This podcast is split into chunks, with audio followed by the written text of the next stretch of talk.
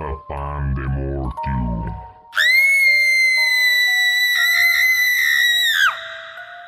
Toma, mijito. Un pan para el susto. El único pan que no te cura el espanto.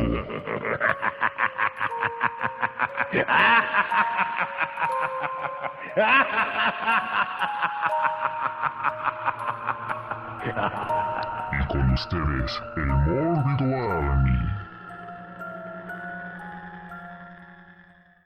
Buenas noches, queridos escuchas. En esta ocasión la panadería del mal se abre para presentarles pura miga novedosa y un tanto secreta. Para eso tenemos a nuestros maestros panaderos listos para hablar. Sargento, ¿estás ahí? Te escuchamos. Estoy aquí peleándome con el tripié, pero ya más preparado que, que tamalero en la mañana, listos para echar pan fresco. Es, es, es que este está bien padre, este tema sí me gusta mucho. Nada de pan frío, nada de pan frío. No, ya el pan de bolsa nada, es pan fresco, pan, pan de temporada aparte de todo. Vientos, vientos. Carlos, te escuchamos. ¿Qué onda, qué onda todos? Eh, pues aquí listo para mi lista super comercial.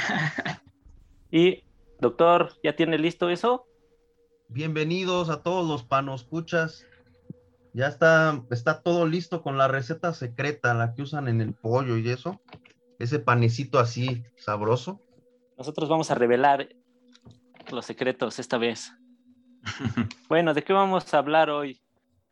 Puras películas de menos de 10 años de antigüedad.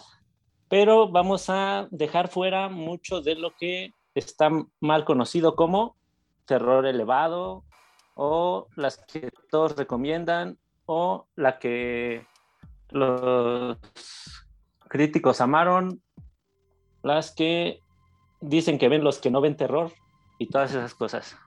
¿Con qué comenzamos? Oye, rápido, quiero hacer aquí una, una, una breve acotación a lo que acabas de decir y pues también vamos a dejar fuera los, las mejores películas de la década. No, este es un programa que ya habíamos hecho, es un programa que ya está cargado y lo pueden buscar. Y pues de, de, hecho es incluso de los más extensos, ¿no? Entonces también estas películas que nosotros mencionamos, que era lo mejor de la década, no, no alcanzaron a entrar en esta lista, en, en, esa lista, pero eso no quiere decir que sean menos buenas, ¿no? Entonces traemos películas como bien interesantes, no nada más que hayan sido como asombrosas o a la crítica las haya aplaudido, ¿no? Entonces traemos como lo que se quedó, pero sigue siendo muy bueno. Claro, claro. Pues O sea, bueno, para comencemos. Ponerlo, para ponerlo en términos de pan, hoy no vamos a hablar de las conchas, de las conchas, las donas o lo que sea así tan popular que todos pidan. Ahora vamos a hablar de cosas ahí medio raras, de que, que la, la, capulina y las trenzas y todas esas cosas que cada, cada panadería le pone su propio nombre. De esas raras vamos a hablar, pero que además pues, tienen su sabor así sabrosón. Así es, pues este, si quieres empiezo yo porque fui el que tuve, la, la tenía más larga la lista, entonces, este, pues podemos empezar con mm, una de las películas eh, de uno de los directores que ya, ya se está volviendo de culto y ya así favorito de todo mundo, que es Yorgos, que es el sacrificio de un siervo sagrado y que actualmente la pueden encontrar en Amazon no es como tal terror y sería más bien drama, pero sí es inquietante. Y yo cuando la vi con un amigo que así, literal, no, no hay otra palabra y perdón que lo diga, mama a Yorgos, decía, es que tienen que ver esta película y nos la puso y nosotros nos quedamos así como de, ¿qué está pasando, no? Porque empieza, mmm, es muy rara, denle chance, no, no se espanten en el sentido de, esto es un bodrio, denle chance, van a ver que, que, se pone muy buena y muy intensa. Y lo que nos explicaba y que es lo que hacía que fuera inquietante, y aquí es un poquito spoiler porque les voy a... No, no, no, a ver, espera, antes del spoiler. ¿Alguien más aparte, la vio? Oye. Y con un minuto, dinos al menos de qué se trata nada más. Ah, bueno, pues es o sea, tu un... anécdota ahí más o menos, pero dinos de qué te va la película pues es de un médico que tiene una relación bien extraña con un chavito y este chavito empieza a acosar a la familia. Y además creo que este chavito raro es el de Whiplash. Muy bien. ¿Alguien, ¿alguien más tuvo oportunidad de verla? No, yo la traigo, o sea, también quería como, como frenar un poquillo ahí el comentario de Carlos porque también la traigo súper pendiente, súper, súper pendiente. Eh, y sí, ¿qué crees que a mí lo que me detuvo un poco es que varios cinéfilos mamadores pues, le aplaudieron, ¿no? O sea, ahí fue donde me detuvo, porque dije, chale, estos güeyes son de los que precisamente no ven terror y cuando ven terror le cambian el nombre para justificar que están viendo algo y les gustó, ¿no? O sea, pero, pero sí la traigo súper pendiente. Y más por el director, ¿no? Sí.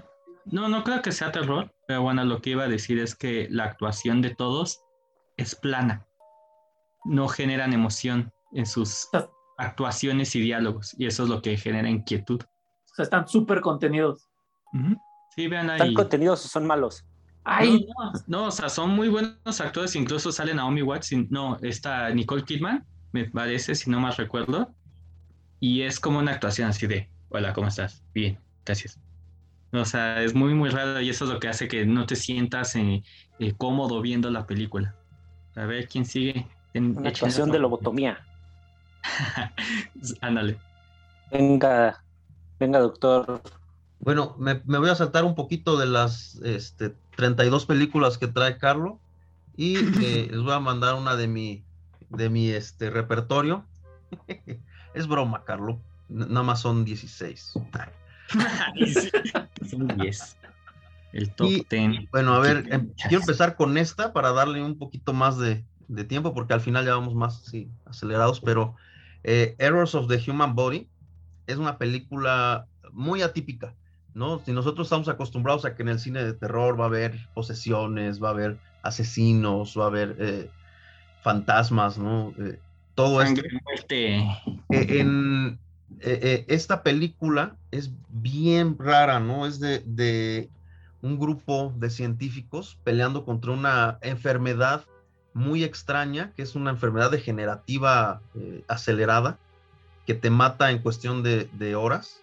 Y eh, tienen al mejor eh, especialista en el tema, que es un epidemiólogo que está, bueno, que, fue de hecho de los pioneros en la investigación de esto, que su hijo falleció a causa de eso y él aprovechó pues los síntomas de su hijo para poder hacer un diagnóstico, para poder así prevenir a la, sociedad. Y ahora resulta que de algún modo, por X o Y circunstancia, hay un brote y tienen que contenerlo. Suena como otro tipo de película, pero eh, para los que hayan, la hayan visto y los que se animen a verla, es un thriller muy extraño, pero que vale muchísimo la pena, porque, eh, bueno, de entrada y, sin hacer eh, pues ese énfasis que algunos directores vamos, vaya la palabra, mamadores hacen, de tratar de no, estoy desnudando la personalidad de, mis personajes y, entonces ustedes van a ver lo que es la cruda humanidad. Lo van a notar, van a notar lo que es eh, la competencia científica, vamos, eso además a mí me, me encantó, me, me, mató porque yo creo que jamás he visto una película donde hagan algo similar. Eh, y, y cómo los deseos de, una, de las personas pueden de pronto anteponerse a ciertas cosas y les digo, no, quiero arruinarles la experiencia de verla, se las recomiendo muchísimo, este, eh, porque, bueno, no, no, no, les puedo contar más, en serio, o sea, les arruinaría la película si les cuento un poco más de esto, pero vale muchísimo la pena. Sí cae en la categoría de thriller, aunque sea, les digo, muy extraño. ¿Y con, esta era la que decías que es alemana o me estoy confundiendo? Esta es alemana.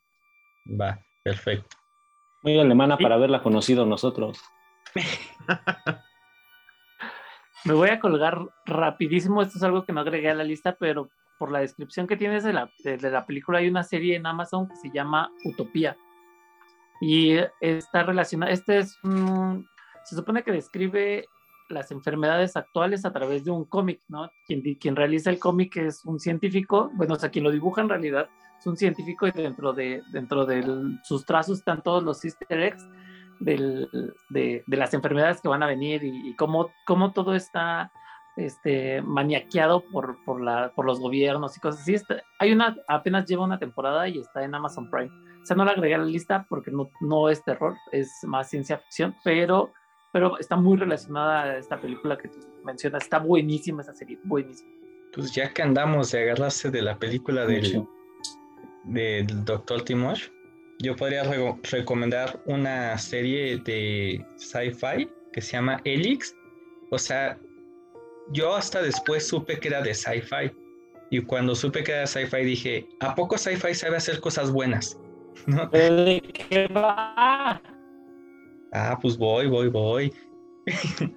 pues es de, de científicos en la Antártida eh, tratando de, de encontrar la cura para un virus que te hace como zombie, pero a la vez tiene eh, beneficios tipo Resident Evil con Wesker, así que se vuelve súper poderoso, ¿no? Son nada más 20 capítulos, si mal no recuerdo. O sea, es muy cortita y 26 capítulos, dice Google, y está muy buena.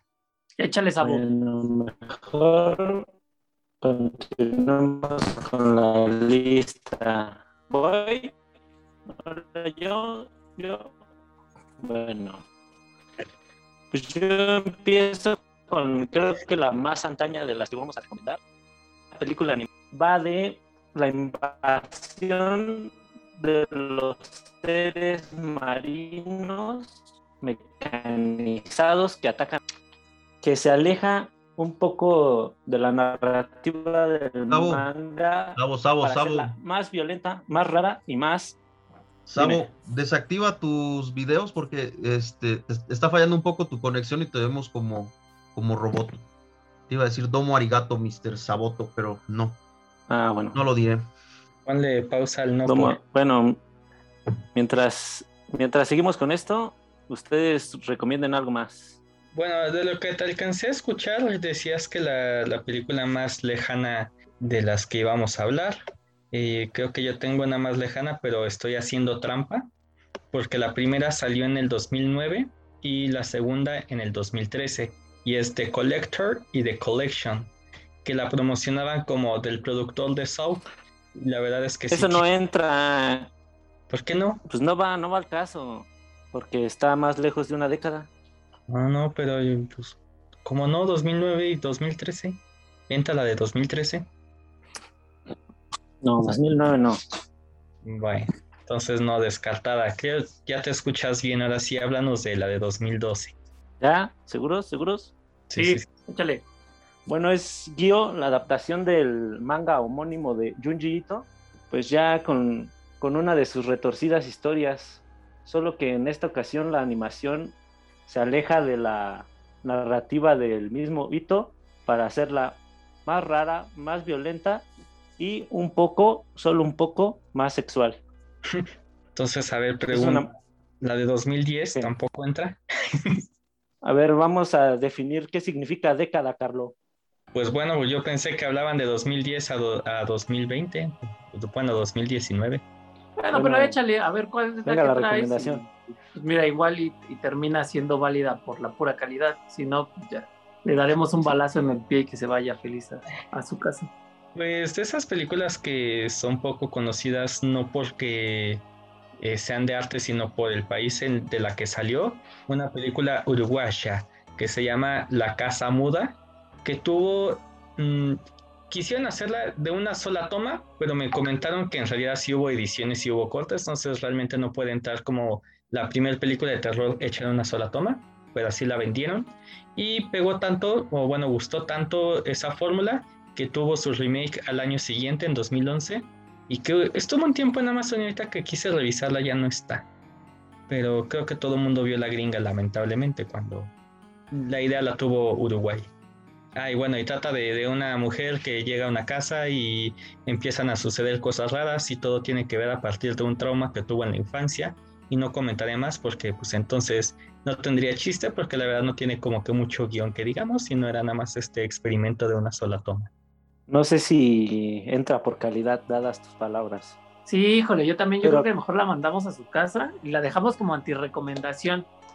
Además, aquí no, aquí no ofrecemos pan rancio. No, pues no. Sí, nada, nada. No, Venga. échale, échale otra de Seguimos, tu sargento, seguimos, sargento.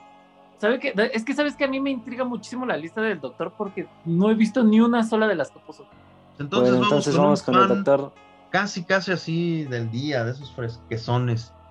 Este, se trata de 15 cosas que no sabías sobre el pie grande. Eh, este es un documentary eh, así, este, total, es una total vacilada, pero trata sobre seres sobrenaturales y pues por ahí como que tiene esa conexión. Vale mucho la pena, eh, tiene ese, ese humor, eh, pues parece como de, de, los ingleses, aunque la película es, es gringa, pero agarran a eso, la sutileza. Y además te va llevando de la mano de, de personajes que además parecen como salidos de, así tal cual de la vida real, ¿no? Como que dije, dijeron, no es un personaje, a este güey lo vamos a poner a que, a que platique de sus vivencias, ¿no? Y te muestra gente que cree así ciegamente, como de pronto te topas con gringos que son así, en la existencia del pie grande. Y además, eh, como en cualquiera de estas creencias eh, ciegas, este, llámese religiosa, política eh, o, algo sobrenatural como en este caso, buscas justificarte y buscas encontrar evidencias a veces donde no las hay. Claro que tiene ahí, como les digo, su, parte paranormal eh, y te vas a, eh, a, llevar además en el, en Inter muchas carcajadas, así que vale muchísimo la pena. No es la, típica comedia gringa, eh, ni, ni se parece a, a, las de acá de México, afortunadamente. Entonces, vale muchísimo la pena. No sé, sinceramente, de estas de la lista, dónde puedas encontrar cualquiera, ¿no? Te tienes que ahí googlearle y buscar, pues, en la pirañería, pero, este, pero sí, sí vale muchísimo la pena. No tiene actores conocidos. Eh, bueno, y para que sepa, sepan un poquito más del plot, trata sobre un programa eh, de una televisor, bueno, ya es que no sé cómo llamarle, pero eh, un grupo de esos noticiosos en internet, porque ya no salen en la tele, eh, que tienen así varios segmentos. Y hay un tipo que en algún momento, por azares del destino, le echó un choro a un rapero y se hizo súper famoso. Entonces ahora siente que después de eso, su carrera va en picada porque ya lo mandan a, cubrir cualquier tontería para él, aunque lo envían de corresponsal a las guerras, este, a donde hay pactos y demás, y para cualquier reportero sería increíble, pero él como tiene una cabeza que está más basada en el mundo pop, quiere algo así. Y de, eh, eh, ya de última, porque no encuentran nada, lo mandan a cubrir esta feria que de verdad se hace eh, en Colorado sobre el pie grande. Cada año hay una feria al respecto. Entonces ahí él tiene que ir y eh, hacer un, un pues, documental sobre el pie grande, o sea, cuando él ni siquiera cree que exista. Y pues sí, se va, se va encontrando ese choque de ideas con la gente de allá y es ah, hilarante. Sí, se oye bien bueno sí lo, sí lo voy a, a torrentear por ahí. Este, pero, creo, creo que está disponible, ahorita que lo pienso, esta en Filming Latino, pero pagando. Ah, pues está súper accesible. Sí, Sí está ahí, está súper a la mano. Ujú. Oye, pero yo les traigo algo, algo para que no metan tanto la mano y que anden rebuscando. Pan de vitrina, ¿no? Ese pan que se ve bonito ahí, nada más te asomas y lo escoges. De ese es el que yo traigo. Les traigo varias películas de Netflix. Eh, la primera de la que les voy a hablar es una que salió hace no más de tres años, se llama Apóstol y ya, ya, ya la había comentado yo en algún lugar, pero no sé si aquí, ¿no? Pero es, esta película es, es sobre, um, es de época, eh, extrañamente estamos hablando de cine contemporáneo, pero es cine de, cine de época, más o menos como, como por la época de, de, la, de la bruja de The Witch de este Robert Dex. Yeah. Eggers, digo, este, y es de un, de un híjole, te, te nos está, está, está, trabando, Saúl. Sigan, sigan. Ahí está.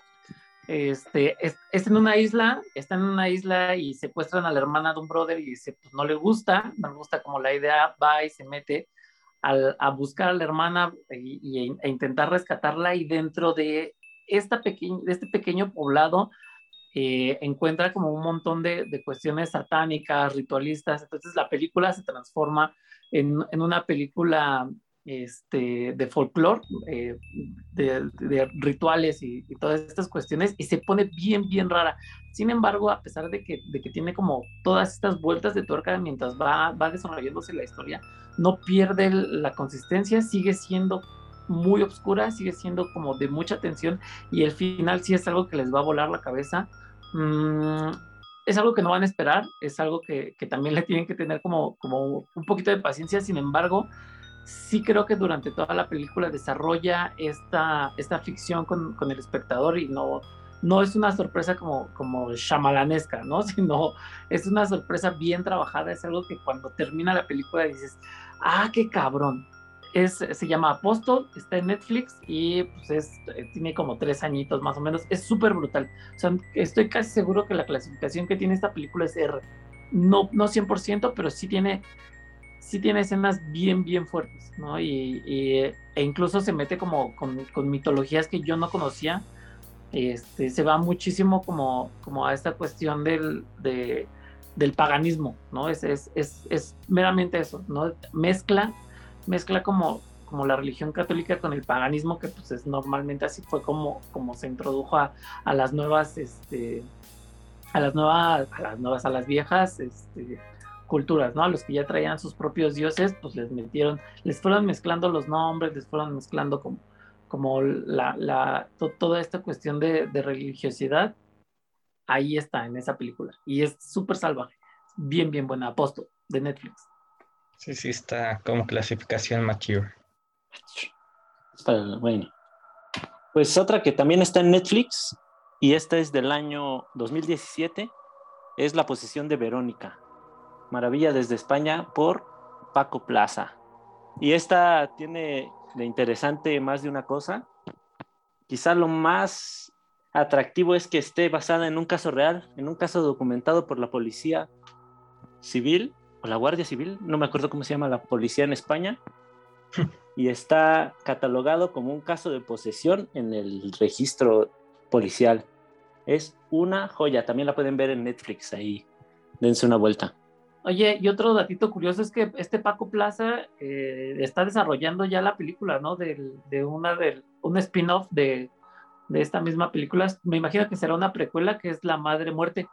Claro, La Madre Muerte, sí. No sé si ya la tiene hecha. Está, no, está como en proceso, ¿no? Porque estaba trabajando con la abuela, que será su próximo estreno. Entonces yo creo que anda ahí laudando, laudando ese pan. Sí, sí, sí, por ahí ya va a salir también un spin-off. Este, este bien, ese sí ya sería como pura ficción, me imagino. Que además esa, esa madre es, la interpretaba Leticia Dolera, ¿no? Su, su musa de, eh, de Rec 3. Nada más que está súper maquillada para, para, que se vea viejita. No sé, digo, perdón por el, así el, eh, eh, la intromisión, pero Digo, e, e, e, ella es como muy relevante en el cine de terror español porque eh, además produce, porque eh, su carrera eh, inició con muchos cortometrajes de terror, o sea, es clavada del género. Y ha hecho dos, tres películas de, terror. Y bueno, esta de Rec es como la más famosa que, que hizo. Y es, Según yo, que es muy amiga de, de Paco Plaza. Según yo, también tiene intervención en una película que se llama Malasaña 32, que salió el año pasado que es bastante malita. la, verdad es que también de los cortos que, hizo, algunos son muy, muy malos, o sea, de, muy bajo presupuesto. Pero bueno, les digo, de que es un entusiasta del cine de terror, sí, sí que lo es. No, esta de Malasaña es una antirecomendación. Si la ven, pues igual quieren entretenerse un rato, pero si no, sáltensela. Esta sí tiene, esta sí tiene producción, pero al intentar como, como resolver el conflicto que tenían ahí de posesiones, ah, no manches, la, avientan así completamente por la ventana y es lo que les hablaba de Apóstol, ¿no? Que, que, que resuelve muy bien el, un, resuelve muy bien el dilema de la película, te lleva todo el tiempo y terminas en una conclusión sorprendente pero satisfactoria. Malasaña 32 no resuelve toda la película y, cuando se le sale de las manos y quiere hacerla como más terrorífica, le mete demasiada ficción y pues no, por completo nada funciona. O sea, así hay cosas que dices, güey, no, sale un niño creo que volando por la ventana, este, sale por la cola, no, o sea, cosas así completamente inverosímiles. Y Ver niños volando por la ventana siempre vale la pena. Mm, pues no, porque termina vivo. Ah. láncelos, láncelos. Que salgan volando. Oye, eh, espérame. ¿Sabes? Nada más quiero mencionar que eso decía Michael Jackson, ¿eh? Piensa en cosas felices. Y eso decía Peter Pan. bueno, sigamos con las recomendaciones. A la que también es de bajo presupuesto, pero sí es divertida a pesar de que podría no pasar nada en toda la película y que es de Netflix y es de esas que están en Netflix y a lo mejor nunca las has visto, es la de Creep, que tiene su segunda parte, es del 2014, la segunda es del 2017, es de un asesino serial que él mismo dice ser asesino serial. En la primera eh, contrata a una persona para que haga una, una biografía de él, o sea, un camarógrafo para hacer un documental de él. Y, y no les cuento más porque si no sería spoiler, pero él está dudando de si es o no asesino. Queda evidente que es asesino. En la segunda parte entonces trata de una persona que se mete a páginas tipo Tinder y va a visitar a las personas, pero para conocerlas y hacer como un documental de ellas, no tanto para tener relaciones con ellas. Y entonces se encuentra con este que en su página, en su perfil de, de Tinder dice, soy asesino y entonces dice, ah, esto es perfecto para mi programa. Es como un blog de YouTube. Y igual se va a topar. Lo divertido es que son las víctimas quienes buscan a su asesino, ¿no? Entrevista con el asesino. Ajá. Suena raro, no tan malo. No, es, es casi cómica. O sea, es más como comedia, pero de sí tiene sus momentos así donde dices, bueno, pues algo va a salir mal porque pues es un asesino, ¿no? Para ser bajo presupuesto, el poder está más en los diálogos que en la acción. Bueno, el bajo presupuesto o el alto presupuesto nunca es garantía o maldición. Sigamos, sargento, doctor, sigamos. hablando, ahorita igual les digo que yo traigo, mis recomendaciones son de Netflix para que no me tengan que estar buscando tanto. Eh, es una película que se llama Nadie duerme en el bosque esta noche, es polaca es, y desde ahí empiezan las sorpresas. ¿no? Parece una película clásica gringa, pero en realidad es una película polaca e incluso pues, el, idioma ahí se percibe, ¿no? allá ya empiezas a sentir una diferencia en esa cuestión. Sin embargo, esta película es un homenaje completísimo a todas las películas de, Slash, ¿no? A todas estas películas de corte donde pues, hay un asesino y los han correteado adolescentes sexualmente activos y drogadictos. y, eh, y de eso va la película por completo en realidad no tiene como, como otra intención más que, más que homenajear a toda esta, todo este cine que nos trajo como un montón de, de horas de entretenimiento y de sangre y de vísceras. Es, también es clasificación R, también tiene sus momentos súper gore, a pesar de que empieza como, como con, con, un ámbito menos, menos agresivo, sino empieza como comedia. Sin embargo, se desarrolla de volada la película. Ya sabemos de qué va ya sabemos a quiénes van a morir primero y cómo es que van a morir, pero sin embargo es un deleite ver, ver esta cinta. Nadie duerme en el bosque esta noche. ¿De qué va? Son unos morritos que van a un, a un campamento de verano y durante el campamento de verano pues empiezan a, bueno, en, este campamento de verano van a hacer una actividad que es una caminata a través del bosque y ahí empieza a suceder como todas las cuestiones, ¿no? Pues una de las reglas es no te separes, otra de las reglas es no tengas sexo, no te drogues, mantente virginal todo el tiempo y no seas un héroe, ¿no? O sea, también creo que, que es una de las reglas no implícitas porque siempre termina sucediendo algo. Eh, esta película, a pesar de ser como, de, de, tener como todos, todo este mundo de clichés de películas de terror de corte, mm, hace una actualización de los temas y encontramos como ya más, encontramos una diversidad, una actualización en cuestión de, que ya, ya habla como de, de, los, las emociones, ¿no? que es algo que no, se podía tocar, no se tocaba antes, habla de la bisexualidad, de la heterosexualidad, de los problemas que, que uno puede llegar a tener como con, con, con las parejas, y todo lo resume en, una hora cuarenta, me parece, ¿no? Es una gran, gran película. Nadie duerme en el bosque esta noche. Si la pueden ver en su idioma original, que bien. Si no, pues subtitulada tampoco está tan mal. No pasa nada. Sargento, justo la estoy buscando en Netflix y veo que me aparece como sugerencia, porque ya la agregué, la, la otra cinta que te falta. ¿Qué tal si te avientas de una vez la permanencia voluntaria y nos platicas de, de esta? Échale, pues, mira, nos seguimos. Netflix Netflix empieza a meter, o sea, Netflix tiene un problema con su algoritmo, no nada más con su algoritmo, sino empieza a meterse el pie él mismo cuando tiene sus estrenos. Hace unas semanas, más o menos un mes, estrenó tres películas, la trilogía del horror, que se llamaba, eh, que se llama La calle, del terror, ¿no? 1974, 1900 y 1666. Son tres películas, las primeras dos para mí funcionan muy bien y la última se cae muy cabrón. Eh, hay una película que resume, a lo que voy, es que hay una película que resume esta trilogía muy, muy bien, una película que se llama Una clásica historia de terror, que tampoco es americana, pero vuelve a traer como, como todo, toda, toda esta oda de, de, de, muerte, de cortes, de clichés muy estúpidos que tenían las películas viejas de los 80s, de los 70s y en principios de los 90s, lo vuelve a traer a la actualidad. Incluso también hace un reproche político, no sé muy bien qué qué es lo que sucede en ese, en, en ese país, no me acuerdo dónde es la película, pero, ah, es de Italia, me parece que es, es italiana la película, y ellos también tienen una gran cultura del giallo, ¿no? Esta cuestión de, de los asesinatos de ahí donde, donde nace realmente el slash. Entonces, véanla, una, una historia clásica americana, no, una clásica historia de terror, así se llama, también está en Netflix y resume muy bien y, y para mí mejora muchísimo, supera a la trilogía de, un- de La calle del terror. Vale. bien. Pues vámonos despidiendo.